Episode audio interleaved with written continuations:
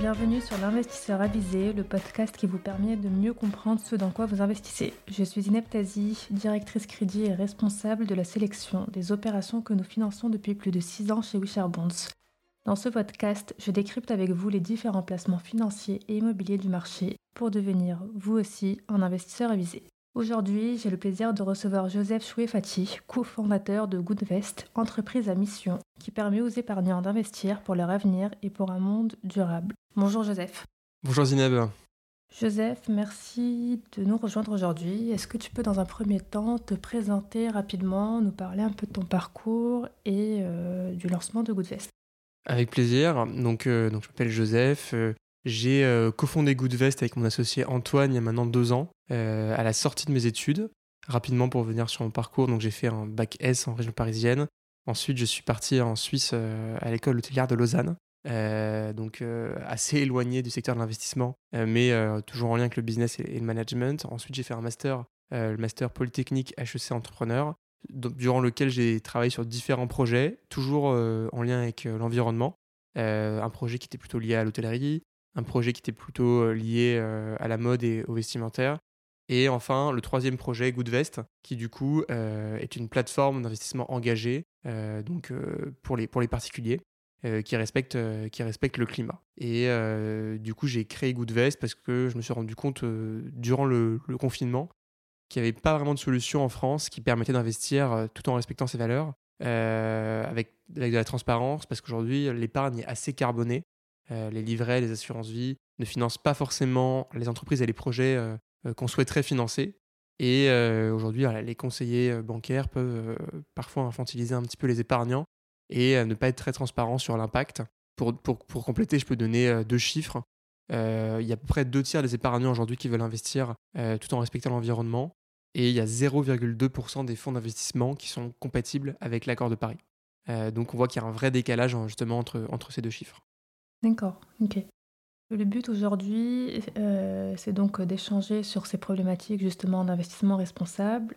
Comme tu le sais, le développement durable euh, est au cœur des enjeux sociétaux aujourd'hui et aussi des, des, préoccupations de nombreux individus au vu de la situation euh, bah, de la planète. Et c'est un concept dans lequel se croisent enjeux économiques, écologiques, sociaux, mais où s'applique également donc le domaine de la finance. Et donc c'est dans un contexte où les efforts en matière de développement durable ne permettent pas d'inverser la courbe fait, de l'empreinte écologique globale que les acteurs de la société civile et du secteur privé, un peu comme Goodvest, se déclarent concernés, voire activement engagés pour, euh, pour agir aujourd'hui et euh, sensibiliser et permettre aux gens en fait, de pouvoir euh, agir collectivement pour intervenir pour l'amélioration des conditions de la planète.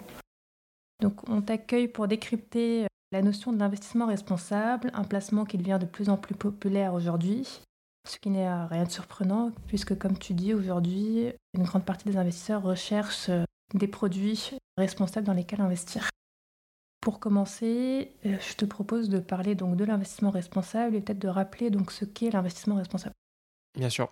Alors en fait, quand, on a de l'épargne, euh, elle contribue à financer des projets ou des entreprises même si c'est via des livrets en fait. Hein, les, livrets, c'est pas des pas des livrets euh, magiques euh, qui ont un rendement qui tombe. en fait, euh, ils sont investis via des obligations d'État, via de l'immobilier par les banques. C'est la même chose pour les assurances vie, qu'elles soient en fonds en euros ou qu'elles soient en unité de compte. Et donc, on peut choisir comment est-ce qu'on oriente cette épargne. depuis, depuis, depuis assez longtemps, la finance ne prend pas en compte, ou prend très peu en compte les enjeux environnementaux parce que ce n'était pas une préoccupation il y a quelques, décennies, et euh, c'est en train de le devenir de plus en plus, mais ce n'est pas encore le, cœur des, préoccupations des, des institutions euh, financières. Et euh, donc on, choisissait des placements uniquement en fonction du risque, du rendement, de la diversification, mais sans prendre en compte les enjeux environnementaux et sociaux. Et la conséquence de ça, c'est qu'en fait, la, la, finance reflète l'économie ou l'économie reflète la finance. Et aujourd'hui, elle est très carbonée. On va vers un scénario à plus 3, plus 4 degrés de réchauffement climatique. Donc, euh, ce qui signifie euh, une démultiplication des feux de forêt, des inondations, une hausse du niveau de la mer, euh, des sécheresses, des, flux migratoires incontrôlés, des guerres, enfin voilà. Tout ce qu'on n'a pas envie de, connaître et, qu'on est déjà en train de, connaître. On a vu l'été qu'on a, connu en France avec 62 000 hectares de forêt qui ont brûlé, quatre fois plus qu'il y a deux ans. une multiplication des inondations. On a dépassé les 40 degrés une dizaine de fois en région parisienne cet été. Là, au, fin octobre, début novembre, il fait encore 30 degrés dans certaines régions françaises. Donc on voit qu'il y, a une vraie problématique. Et aujourd'hui, donc l'épargne reste très carbonée, finance massivement les énergies fossiles. On estime que l'empreinte carbone moyenne de l'épargne d'un Français, c'est 11 tonnes de CO2 par an. Donc ça représente plus que la consommation d'un Français, hein, qui a environ entre 9 et 10 tonnes d'émissions de, CO2 par an. Et 11 tonnes, ça, signifie, c'est l'équivalent de 10 vols Paris-New York en avion. Donc chaque année, une épargne française classique, donc la moyenne qui a été prise en, compte par, dans ces rapports hein, par l'Oxfam et, et, Reclaim Finance, c'est 25 000 euros d'épargne financière, 25 000 euros d'épargne financière. Ça contribue à émettre 11 tonnes de CO2, donc c'est considérable. Et en fait, on peut choisir aujourd'hui, même si c'est encore assez compliqué, il y a très peu d'acteurs aujourd'hui hein, qui, permettent d'investir de, manière durable. On peut choisir d'orienter son épargne différemment et de financer plutôt des entreprises et des projets qui émettent peu de CO2, voire qui contribuent carrément à la transition écologique. Et donc c'est ce qu'on a cherché à faire avec Goodvest, où on propose une solution d'assurance vie qui est compatible avec l'accord de Paris. Donc on a construit une vraie méthodologie qu'on pourra détailler plus tard, euh, où on analyse l'empreinte carbone des projets de l'entreprise, ce qu'on fait en partenariat avec Carbon 4 Finance, euh, notamment, euh, et en excluant les secteurs néfastes, justement pour éviter de financer les énergies fossiles. Et ça m'amène à souligner un autre point, c'est qu'aujourd'hui, quand on parle d'investissement socialement responsable, il y a différents niveaux qui existent. on peut avoir des fonds labellisés ISR, qui est le principal label pour investissement socialement responsable, qui a été créé par le ministère des Finances il y a maintenant quasiment 10 ans. Euh, et on peut donc avoir un fonds labellisé qui va euh, être majoritairement investi dans les énergies fossiles, même si ça peut être assez surprenant. Et donc il y a différents niveaux d'engagement, et donc c'est pour ça qu'il faut, euh, c'est important de creuser et donc de se renseigner ce que vous faites en, écoutant ce podcast, en lisant des newsletters, des articles, et de pas s'arrêter à un label qui ne correspond pas forcément à ce que vous attendez en fait. Tu, parles d'un point intéressant donc, qui est l'ISR. Donc comment un investisseur qui aujourd'hui a envie justement de faire fructifier son, argent, mais avec cette logique éco-responsable, comment est-ce qu'il peut donc euh, s'assurer que les produits au fait, euh, qu'on lui propose répondent à de bons critères, vu qu'il ne faut pas forcément se fier qu'au label, mais creuser un peu plus. Donc comment est-ce qu'il peut aujourd'hui faire ses recherches, quels outils se présentent à lui? Et quelles formes en fait, peuvent prendre justement cet investissement responsable? Alors c'est important de creuser justement. Donc euh, déjà la, première étape c'est se, se, renseigner. Alors pas forcément très simple parce qu'on sait que la culture financière en France, euh, l'éducation financière est, est, encore assez en, retard sur d'autres pays anglo-saxons par exemple. Donc c'est important déjà de comprendre euh, en fait ce que c'est qu'une action, ce que c'est qu'une obligation, quels sont les différents types d'investissements. Parce qu'en fait on peut faire tout type d'investissement, on peut faire de l'immobilier, on peut faire du private equity, du crowdfunding, de l'assurance vie, des livrets, des crypto-monnaies. Et en fait, dans chacun de ces types de placements, euh, on peut choisir une solution qui est plus engagée que l'autre. Et donc, il faut creuser, en fait. Il hein. faut vraiment creuser, regarder ce qu'il y a derrière. Je parle pour l'assurance vie, parce que c'est ce que je connais le, mieux. Sur, une sur un fonds euh, qui, qui, va être euh, une assurance vie qui va investir dans des fonds, on peut regarder est-ce que, voilà, est-ce que ce fonds, ils excluent les énergies fossiles, oui ou non? Est-ce qu'ils mesurent la trajectoire de réchauffement climatique? Est-ce qu'ils sont transparents? Sur de l'immobilier, on peut regarder ok, est-ce qu'il y a une amélioration euh, de l'isolation thermique euh, du bâtiment qui a été faite, oui ou non? Est-ce que cette crypto, elle consomme plus euh, ou moins que tel autre crypto? Enfin, sur n'importe quel type de placement, on peut choisir des placements qui vont être plus engagés. Et ça prend un peu de temps, il faut faire quelques recherches. Heureusement, il y a de plus en plus de ressources qui existent, que ce soit des podcasts, des newsletters, des médias. Et donc, c'est important de prendre le temps. Et peu importe le placement que vous souhaitez faire, peu importe votre situation financière, vous pouvez aujourd'hui investir. Il y a de plus en plus de solutions qui existent pour, pour investir de manière responsable. D'accord. Pour mesurer donc l'impact de ces investissements et savoir donc euh, s'ils sont positifs ou non pour euh, l'environnement, on fait souvent appel à des critères qui sont les, critères ESG, euh, environnement, sociaux, gouvernance. Est-ce que tu peux nous en dire un peu plus pour comprendre concrètement ce qui se cache derrière ces critères voilà, c'est un sigle qui est utilisé un peu au même titre que le label, que, le sigle qui est aussi un label. le sigle ISR pour investissement socialement responsable. Et donc, c'est euh, des critères sur lesquels on va mesurer la durabilité d'une entreprise sur différents points. Donc, le E pour environnement, donc typiquement bah, les émissions de CO2, la protection de la biodiversité, la gestion des déchets. S plutôt sur le plan social, du coup. Euh, est-ce que les conditions de travail euh, des, des, équipes sont correctes? Est-ce qu'il y a de l'insertion qui est favorisée? Voilà, l'insertion des handicapés, par exemple. et on a le G, gouvernance, là qui va être plutôt sur les écarts de rémunération, est-ce que le, partage des pouvoirs est plutôt correct dans l'entreprise? Et donc ça, c'est sur le, sur le G. Et aujourd'hui, on, peut, on peut noter sur, sur ces trois plans une entreprise. Et c'est important de regarder le détail, effectivement, parce que du coup, on peut retrouver, c'est un peu ce que je reprochais, qu'on peut reprocher au, au, fond labellisé ISR. On peut avoir une entreprise qui va être très bien notée sur le G ou sur le S, et du coup, qui va se retrouver dans un, fonds labellisé ISR, mais qui, sur le plan climat, par exemple, a un impact très négatif. Donc, c'est important de bien prendre en compte. Est-ce que je veux aujourd'hui favoriser le E, le S et le G? Est-ce que je vais privilégier le E et le S? Est-ce qu'il y a uniquement le G qui m'intéresse? Et il faut rentrer un peu dans les détails. Et il y a des labels qui existent d'ailleurs pour chacun de ces. Euh, enfin, pas vraiment pour le G, mais pour le S, on a le label Finansol, par exemple, qui va plutôt être orienté vers la finance solidaire. Pour le E, on va avoir plutôt le label Greenfin, qui est le label qui est écrit par le ministère de la Transition écologique.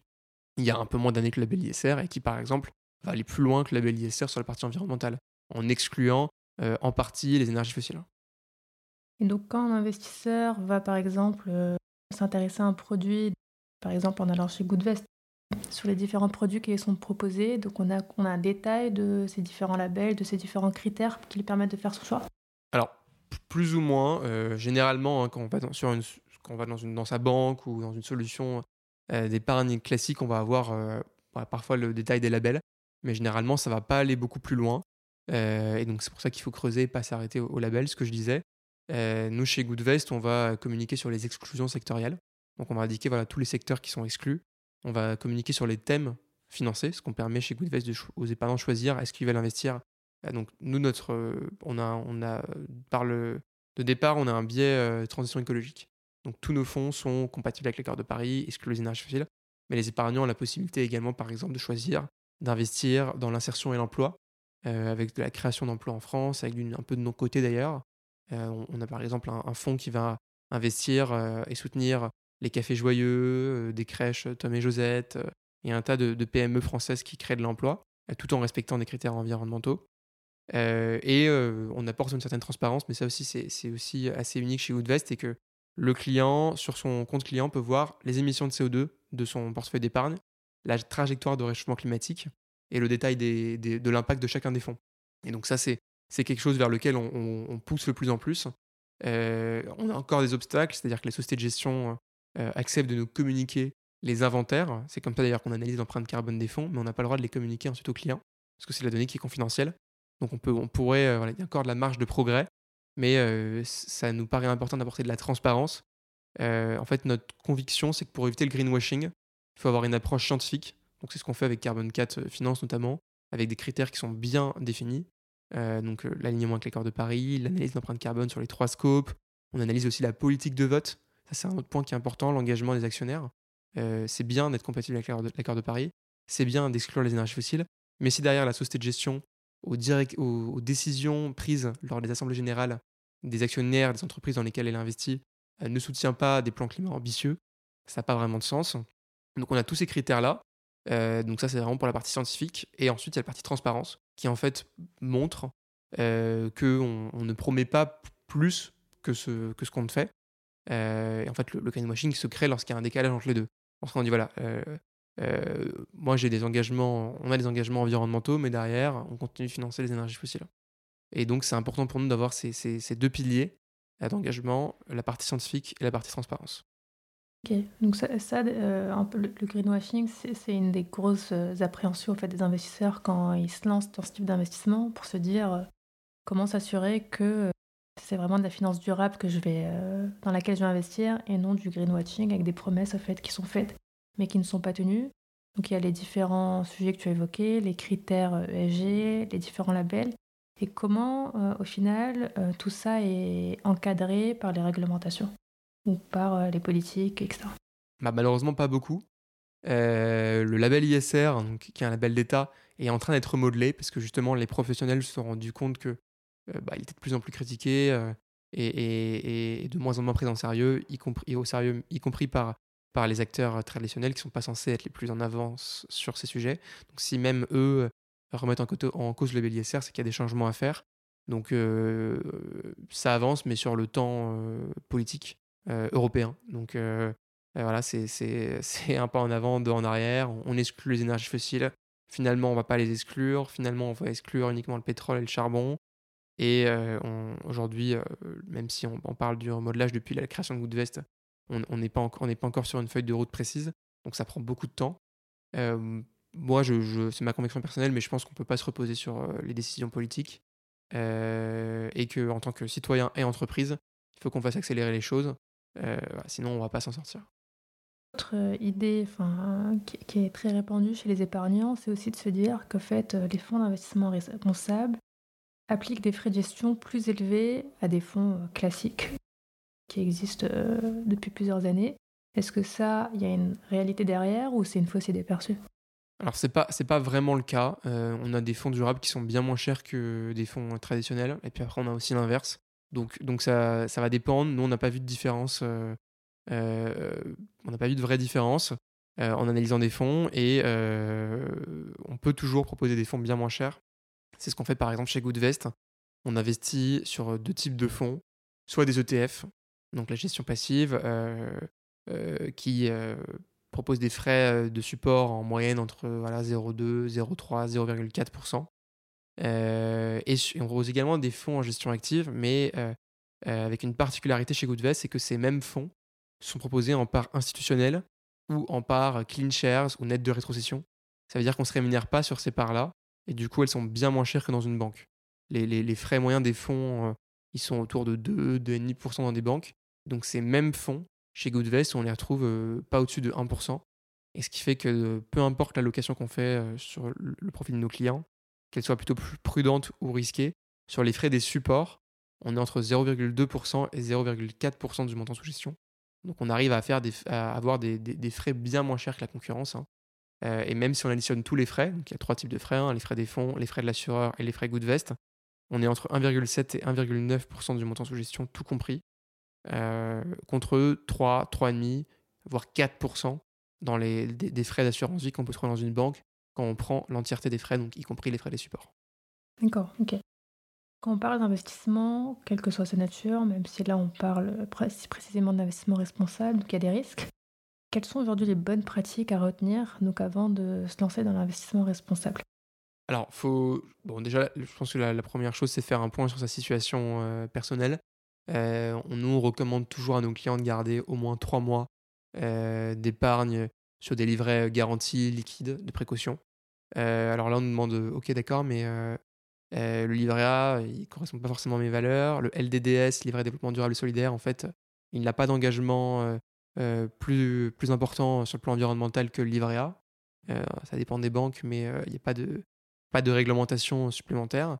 Euh, alors, euh, il y a d'autres solutions. On a le livret, par exemple, de la nef qui existe. Euh, il y a, d'autres solutions de, de, livret qui existent qui sont, plus engagées. mais voilà, la première étape, je pense, c'est de, se créer une épargne de précaution et ensuite d'aller construire son patrimoine en, le diversifiant. Donc, ouvrir une assurance vie, ça, c'est quelque chose qui est important. Et donc, les points à regarder, ça va être effectivement l'exclusion sectorielle. Est-ce que mon assurance vie, elle exclut vraiment entièrement les énergies fossiles? Est-ce qu'elle est compatible avec l'accord de Paris? Euh, Est-ce qu'elle est transparente? Est-ce que je peux choisir quelle thématique euh, j'ai envie de, financer? Sur la partie immobilier, il faut choisir les acteurs qui vont euh, faire effectivement de la rénovation thermique, qui vont faire attention au bilan carbone de leur bâtiment. Sur la partie private equity, on peut avoir de l'impact de manière assez facile, que ce soit sur le crowdfunding ou sur des fonds de private equity qui, qui vont financer des projets ambitieux dans l'hydrogène, dans les énergies renouvelables dans tout type d'investissement, on peut choisir des, placements qui émettent moins de CO2. Et donc, il faut le faire, il faut prendre le temps de se renseigner. Euh, mais euh, c'est quelque chose qui, vaut le coup. Euh, ça peut paraître un peu, un peu chronophage de, premier abord, mais en fait, quand on fait un investissement, généralement, on le fait pour 5 ou 10 ans. Donc, on peut se permettre de passer une ou deux heures sur le net à se renseigner avant de faire l'investissement qui va durer 5 à 10 ans. C'est un, bon investissement de passer une ou deux heures dessus. Quoi.